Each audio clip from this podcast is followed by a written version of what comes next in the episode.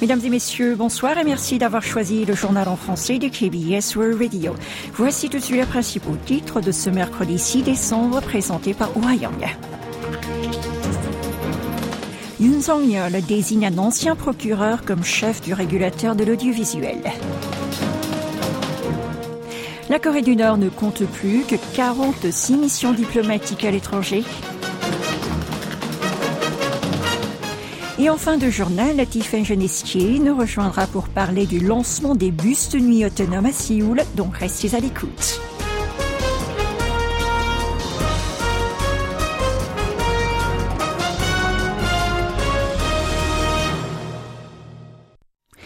Le président de la République Yoon Song-yeol a désigné aujourd'hui l'actuel chef de la commission anticorruption et des droits civiques Kim Ong-il à la tête de la commission des communications de Corée KCC. En annonçant ce choix, le chef de cabinet présidentiel Kim Dae-gi a affirmé que le candidat ancien procureur dispose des compétences nécessaires à la bonne conduite de ses nouvelles missions, notamment grâce à son expertise dans les matières juridiques et à sa capacité à diriger une institution.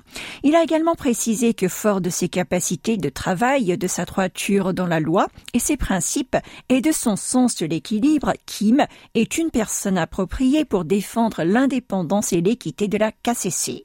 Cette nomination intervient seulement cinq jours après la démission de Dong-wan, faisant suite à la soumission au Parlement d'une motion de destitution contre lui par le Minju, la première formation de l'opposition.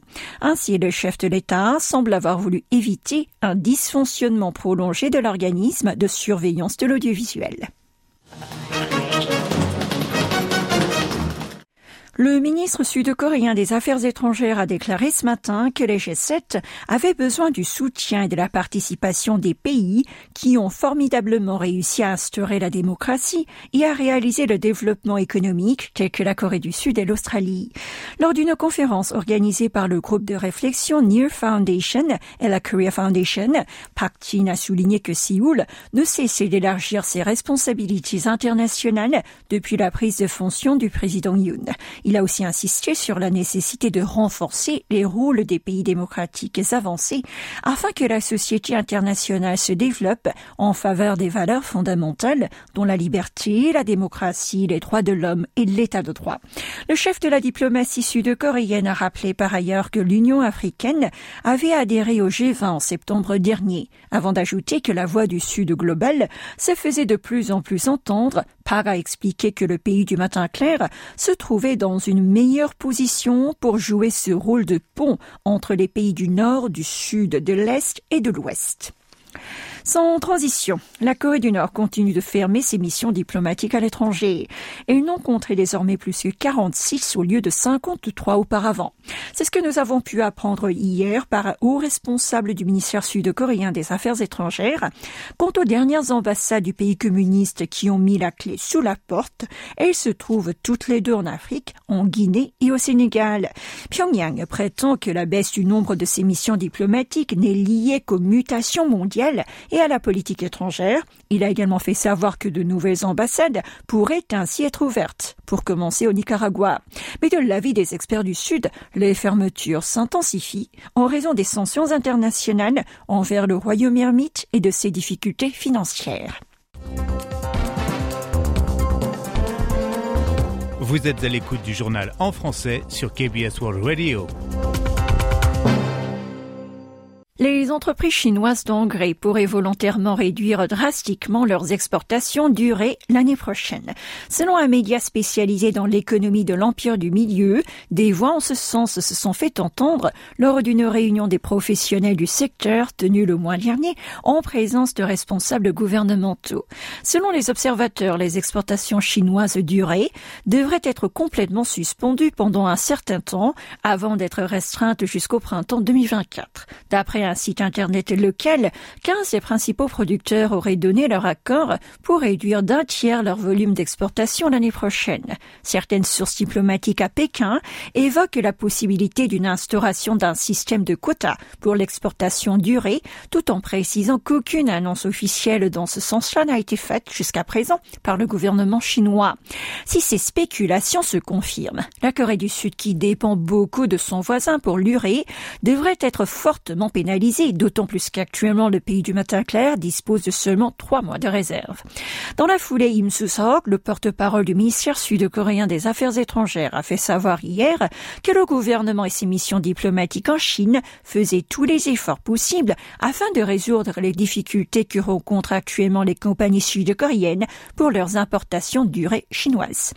Lors de la cinquième réunion du comité mixte Corée du Sud-Chine sur l'accord de libre-échange tenu lundi dans la capitale chinoise, les représentants sud-coréens ont demandé à leurs interlocuteurs de faire en sorte que les procédures douanières pour l'exportation durée vers le sud de la péninsule se déroulent sans heurts.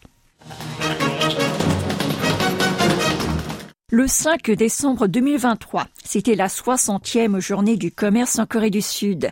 Il y a de ça six décennies maintenant, il a été créé afin de célébrer le moment historique que le pays du matin clair a franchi pour la première fois les 100 millions de dollars d'exportation. Et c'est à partir de l'année 2011, après avoir dépassé la barre des 1000 milliards de dollars, que la date a été légèrement déplacée du 30 novembre au 5 décembre. Dans un discours prononcé hier au COEX, un centre d'exposition situé dans le sud de Séoul, le président a fait part de son ambition de renforcer la compétitivité des exportations. Le 60e anniversaire de ces journées a également été l'occasion de retracer un peu l'histoire des exportations de la Corée du Sud.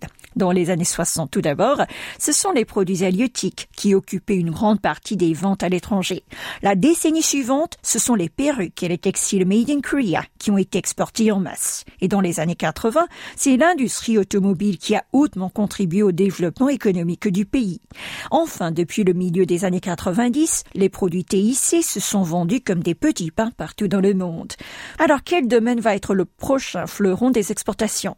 Les contenus culturels sans doute. Pour beaucoup de touristes étrangers, il y a cinq ans, lorsqu'on leur disait République de Corée, ils pensaient aux téléviseurs ou aux téléphones portables Samsung. Mais de nos jours, ce sont désormais BTS et la K-pop. Tiffaine Genestier nous rejoint à présent pour nous parler de l'apparition des bus autonomes à Séoul. La ville de Séoul a inauguré lundi des bus de nuit autonomes. C'est une première mondiale.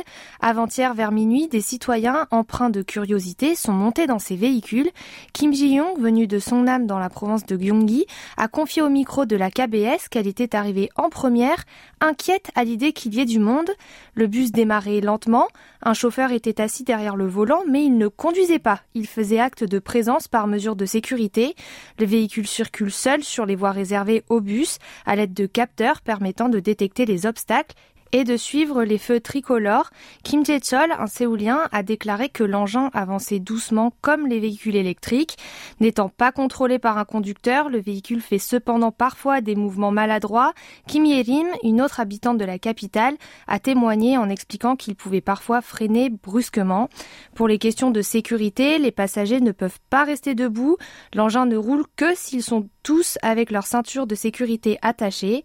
Ces véhicules de transport en commun sans conduite humaines font des allers-retours entre la station de métro de Hapjong et celle de Dongdaemun de 23h30 à 5h du matin dans la semaine. Ces lignes comptent 40 arrêts dont ceux de Hongdae, Shincheon et Gwangamun. Pour le moment, les trajets sont gratuits. Faut pas pourtant oublier de valider sa carte de transport sur la borne lors de la montée dans le bus pour profiter d'une correspondante gratuite. La municipalité de Séoul compte étendre la ligne jusqu'à la station de Changyangmi l'année prochaine. Sinon, il y a actuellement un film qui cartonne en Corée du Sud. Parlez-nous, Antifed. Oui, en effet, le nombre de personnes qui sont allées voir 12 décembre The Day a dépassé le cap des 5 millions.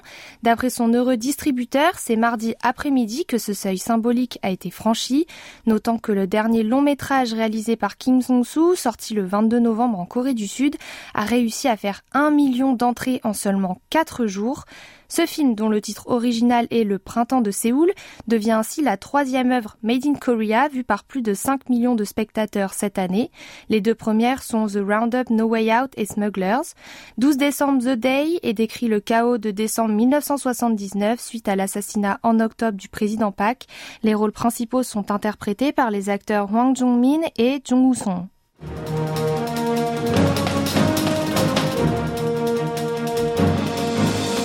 C'est la fin de ce journal que vous pouvez réécouter à tout moment sur notre site internet comme sur Naver. Merci de votre attention.